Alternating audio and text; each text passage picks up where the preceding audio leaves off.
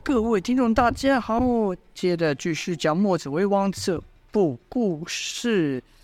回到了前面说完了南宫烈那边的事，我们回到主角童风的身上。童风自得知其父童飞如何蒙受大渊被奸人所害，而后又被他爷爷童老童月误会，被打到重伤，又如何？被称为主人，也就是我们现在已经知道了，那叫叶黄的少女所救，成为了叶黄三大护法之一后，童风并没有离开童飞，因为他看到了这些原本他认为凶狠的恶徒、杀人夺城的贼匪的另一面。这些人之所以这么过，只不过想把他们被抢走的家园夺回来，而且他们所受的苦可比常人惨多了。他们眼睁睁目睹家园被夺，亲人被害，却没有力量阻止这一切，所以他们心中才有恨。他们恨自己过于弱小，恨世道不公，不明白自己怎么就遇上了这样的惨事。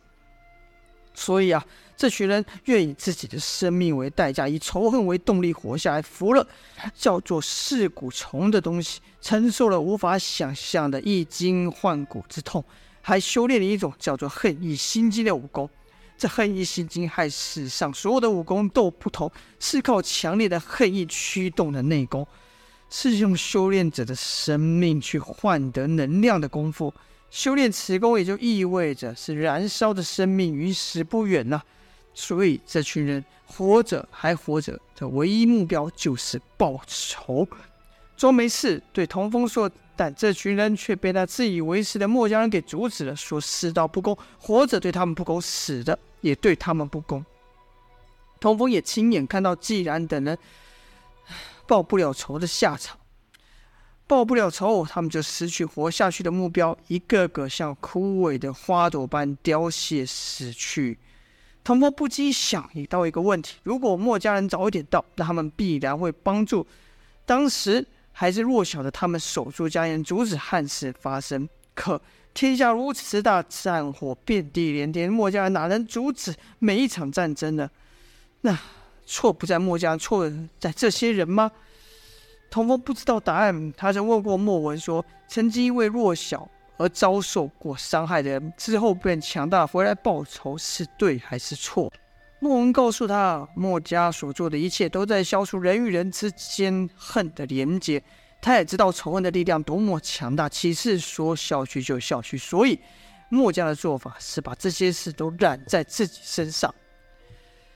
墨文说，墨家是为活人而战，是为了保护那些活着的人，而不是替死去的人复仇。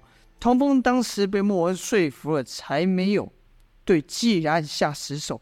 可现在。听到故事的另一个版本，听到童飞、装没事等人这么一说，内心又动摇了。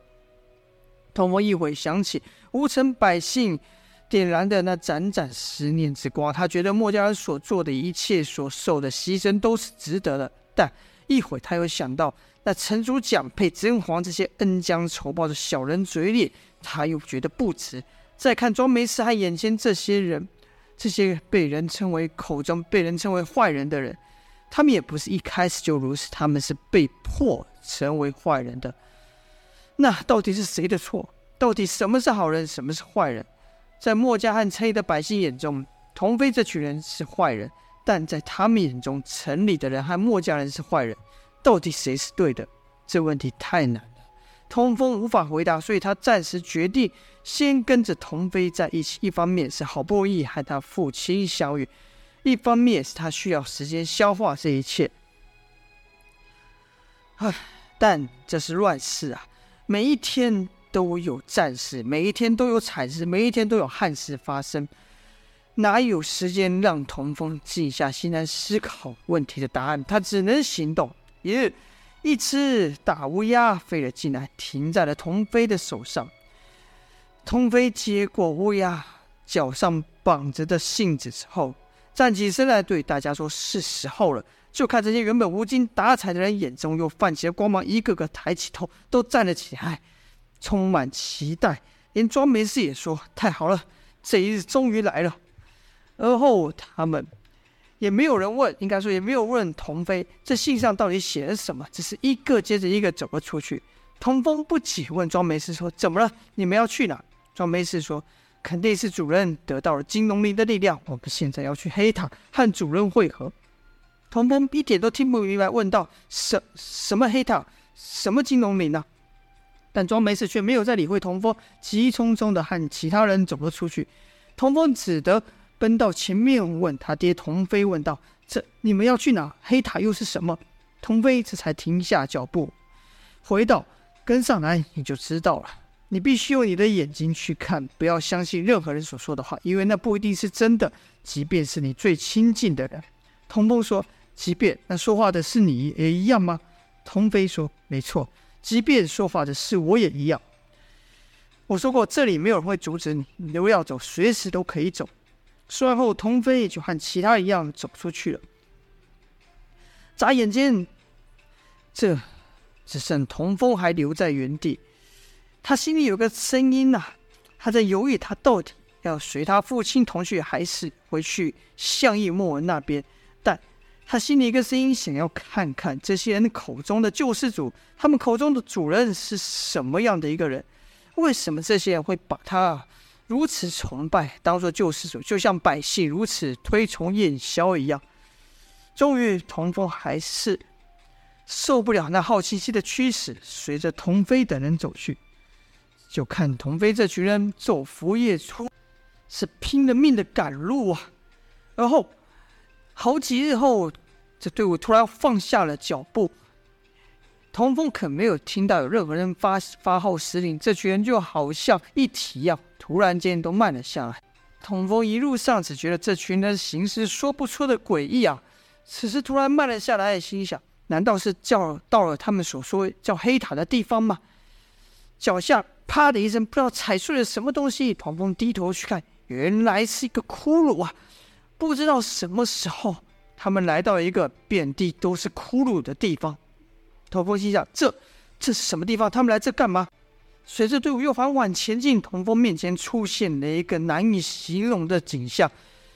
这是一个匪夷所思的建筑啊，有数个巨型石堆堆叠而成，而且这些石块并不是整整齐齐一层一层叠下，而是毫无章法、乱七八糟的堆在一起，有些直的，有些横的，有些还是斜的。奇怪的是，这些石头、石块、大石块堆在一起，居然不倒啊！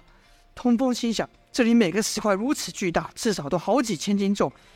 要说每个石块都平平整整堆起来，也都不知道要花多少时间呢，多少力量。但像这样子，这些石块像从空中同时掉下，乱七八糟堆在一起还不倒的，实在是匪夷所思。然后我就看这群人从石块的缝隙穿过去，童风也跟着进去。穿过这石块后，才知道。这里面有多么的大，举目所见只是黑压压的一片，里面说少了有千人，说大了至少也有万人。而中央处有个较高的台子，台子也是从石块堆叠而成，不规则的堆叠而成，一共有九层呐。而顶上站着三个人，一个是童飞，一个是秦鹿，而中间这自然就是。他们口中的主人叶黄啊，只是童风现在还不晓得。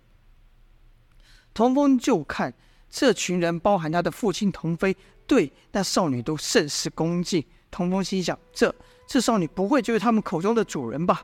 童风迫切想知道答案呐、啊，就赶就挤到庄梅氏身边问道：“这这你们到底在干嘛？这是什么地方？为什么我爹会站在上面？”就看庄梅氏。